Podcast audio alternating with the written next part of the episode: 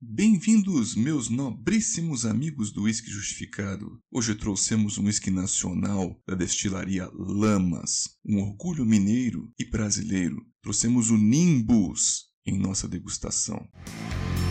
Don't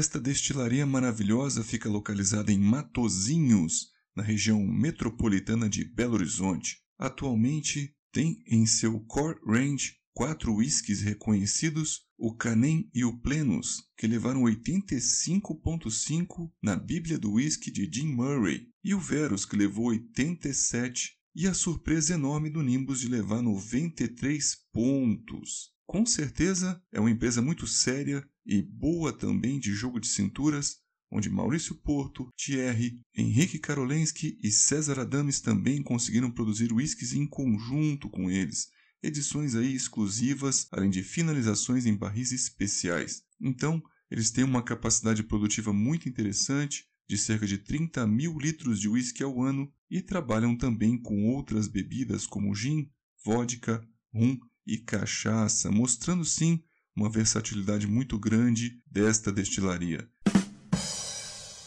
Eles investiram pesado um pouquinho antes de 2019 e inclusive utilizam a energia elétrica que provém de painéis fotovoltaicos. Até mesmo tem um plano de aproveitamento da água descartada que acaba sendo reaproveitada na indústria vizinha que também é da família Lamas. Então vejam que sustentabilidade também é o foco desta empresa bastante séria. Falando um pouquinho sobre os alambiques, é descrito lá no Instagram deles que utilizam pot stills pequenos, além de um line arm levemente descendente, gerando um spirit bastante congenérico. E na composição deste whisky aqui, que é o Nimbus, eles não utilizam cevada malteada turfada. Eles fazem um processo um pouquinho diferente, mas é muito original e bem bolado. Utilizam um defumador para modificar a cevada malteada, onde os grãos seriam umedecidos e depois defumados dentro da própria destilaria a uma temperatura não excessiva, bem controlada, para também não danificar os grãos de malte. E utilizam como combustível a madeira de eucalipto, sendo que aí consegue agregar características fenólicas bem peculiares. Isso com certeza sim é algo único que passa para o resultado final. Para quem nunca degustou o Nimbus, tem que fazer sim uma previsão, um mapa mental do que vai encarar. Às vezes a pessoa está acostumada com um uísque turfado escocês com um perfil sensorial totalmente exclusivo e peculiar, portanto o Nimbus seria um whisky incrível, bastante congenérico, além também de uma influência grande da maturação. Imaginem que a amplitude térmica do nosso país faz tudo ali expandir e contrair e agregam ao processo de maturação características muito condimentadas e picantes, ou seja, a maturação com uma amplitude térmica muito grande acaba trazendo uma influência extremamente positiva, bem similar à utilização de madeiras muito nobres, de pouca passagem, além de madeiras selecionadas. A gente lembra que ele é sim maravilhosamente diferente dos padrões, na verdade. Temos que reconhecer que nem mesmo nós brasileiros estaríamos prontos para o que seria o paladar de um whisky também do mundo novo e ainda mais defumado. E nós já percebemos nas redes sociais notas extremamente variáveis, além de opiniões conflitantes. Muitos amam, muitos odeiam. O que eu sei é que foi muito interessante provar esse whisky, foi bem legal harmonizá-lo também com charutos e nos foram revelados muitos aromas e sabores neste belo líquido mineiro. Vamos então para a justificação do rótulo. Descrevendo a fase nasal, encontramos aromas primários, frutados de maçãs e gengibres. Rapidamente logo, abafados pelos amadeirados potentes associados aos condimentados. Brotaram tostas amargas, cascas de madeira seca, peroba e resina de eucalipto. percebemos também palha de coco e a casca do coco seco, lembrando para nós a influência do carvalho americano, com uma baunilha também bastante amadeirada. As especiarias trouxeram à tona pimenta preta e cravos, possui aroma animal de couro curtido, salame e embutidos defumados, condimentados e salgados. A gente não chega aqui a concluir como um mineral salgado puro, mas algo aí um pouco mais sulfuroso associado ao petróleo e o resinado. Possui algo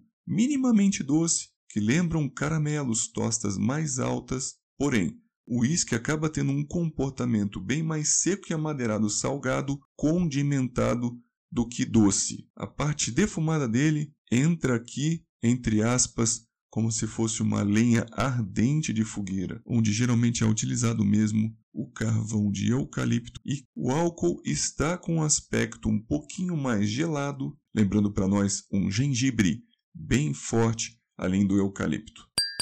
Slantia. Na fase bucal, temos um ataque ácido muito alto, com grande salivação e uma sensação apimentada, com retrogosto e retrofato amadeirados duradouros. O palato ao primeiro contato percebe o ataque, inclusive, deixando a língua dormente. Persistência gustativa acaba sendo alta, com carvão e gengibre, a resina da madeira e o eucalipto ardente, além do condimentado extremamente potente. Com o tempo e gotas de água, algo de frutado aponta, baixando a pimenta e a madeira seca. Então vamos caminhando para as considerações finais, dizendo que este aroma salobro condimentado, eu não diria salgado, pois não é um mineral de sal, ele não diminui aqui com a diluição ou adicionando água.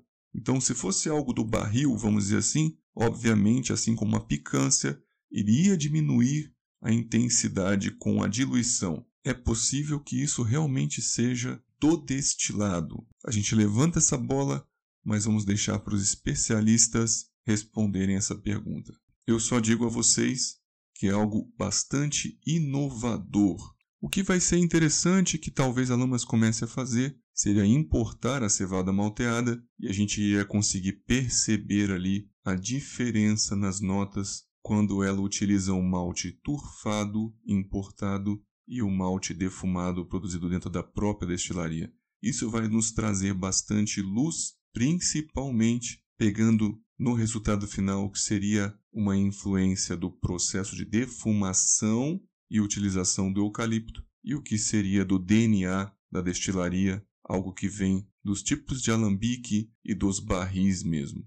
A gente sabe que Jim Murray deu uma notaça para ele, a gente acaba deixando aqui uma margem entre 3 e 3,5 de um total de 5, dizendo que no início foi muito difícil assimilar as características sensoriais dessa bebida por ser muito diferentes do padrão ao que eu estava acostumado. Então, há bebidas que se você não prestar atenção, ela acaba passando desapercebida e você precisa concentrar para extrair tudo dela. Um exemplo, a Berfel de 12 anos mas nesse caso aqui o Nimbus definitivamente não é assim. Do serviço na taça ao final da dose, você leva uma pancada sensorial de excessos em potência, ou seja, é preciso às vezes fazer ao contrário. Em vez de concentrar, neste caso aqui, você precisa relaxar para degustar. Um grande abraço, meus amigos. Vejo vocês nos próximos shows, próximos podcasts. Each time we bathe our reactions in artificial light. Each time we alter the focus to make the